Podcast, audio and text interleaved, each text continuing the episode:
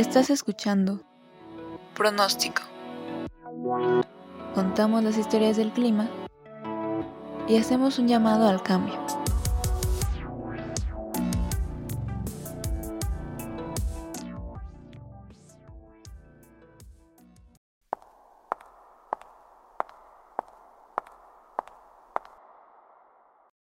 La ciencia no es de ningún país ni de ningún sexo. La esfera de la mujer abarca no solo lo bello y lo útil, sino también lo verdadero.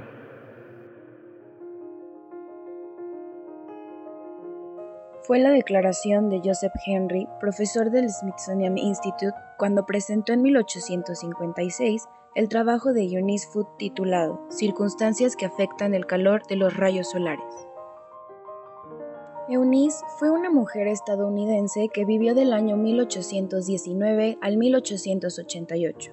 En su adolescencia asistió al Troy Female Seminary, la primera institución académica para mujeres que ofrecía una educación comparable a la que se le daba a los hombres en la universidad, ya que entonces se excluía a las mujeres de los círculos intelectuales y las academias para niñas se limitaban a enseñar las llamadas artes femeninas, como el francés conversacional y el bordado.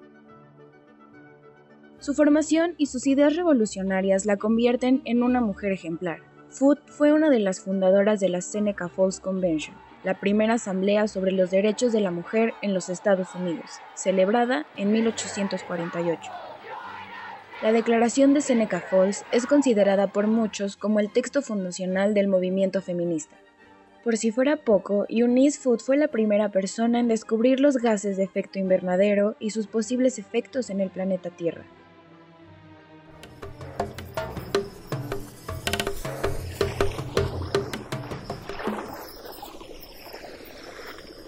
Por estos años, los geólogos habían descubierto que la vegetación y el clima de la Tierra alguna vez fueron completamente diferentes.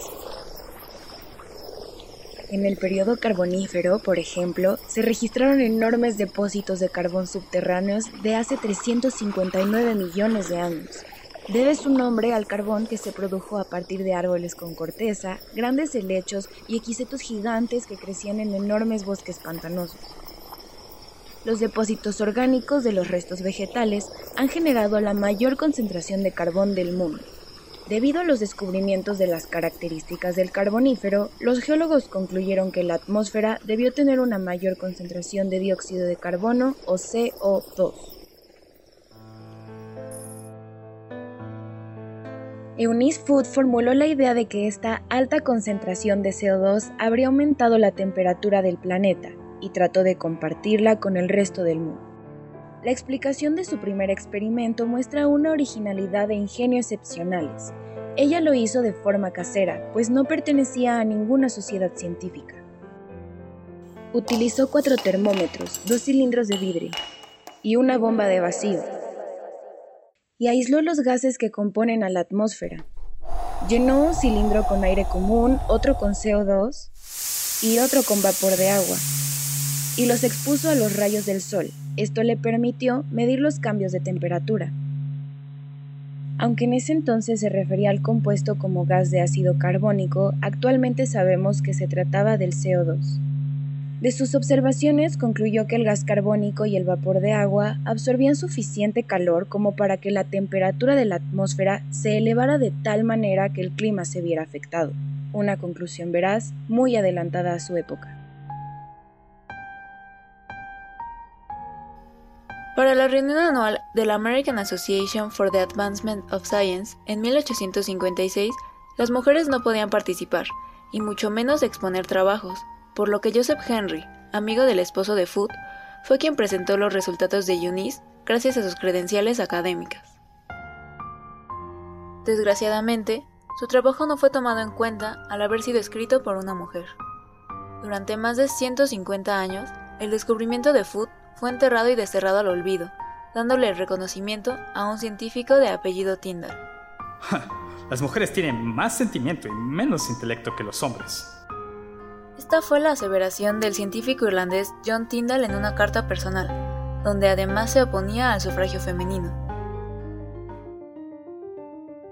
Tres años después de la presentación del trabajo de Food, Tyndall pudo medir el poder de absorción térmica de gases como vapor de agua, CO2, ozono y algunos hidrocarburos.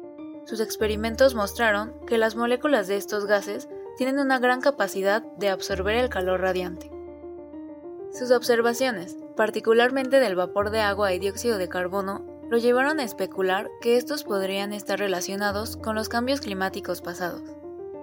Los experimentos de Tyndall eran más sofisticados, ya que siendo miembro de la Royal Society, él tenía acceso a laboratorios muy bien equipados, lo que le permitió mostrar de manera concluyente que el efecto invernadero de la Tierra proviene de estos gases. No fue sino hasta el año 2011, y por un evento fortuito, que Raymond Sorenson, un geólogo retirado e historiador aficionado, mientras estaba en su casa acomodando sus informes científicos antiguos, descubrió un informe de The Annual of Scientific Discovery del año 1857 y leyó la nota que narraba la presentación oral de las observaciones de Food. En palabras de Sorensen, una vez que John Tyndall obtuvo reconocimiento y se acreditó como el creador, la gente simplemente no volvió a mirar. Actualmente, cuando buscas información sobre otros autores y sus aportaciones al entendimiento del clima y la atmósfera, todos se refieren a Tyndall como el gran descubridor de los gases de efecto invernadero, también llamados GI. Lo bueno es que nosotros ahora sabemos quién merece el crédito de ser la madre de la ciencia del cambio climático.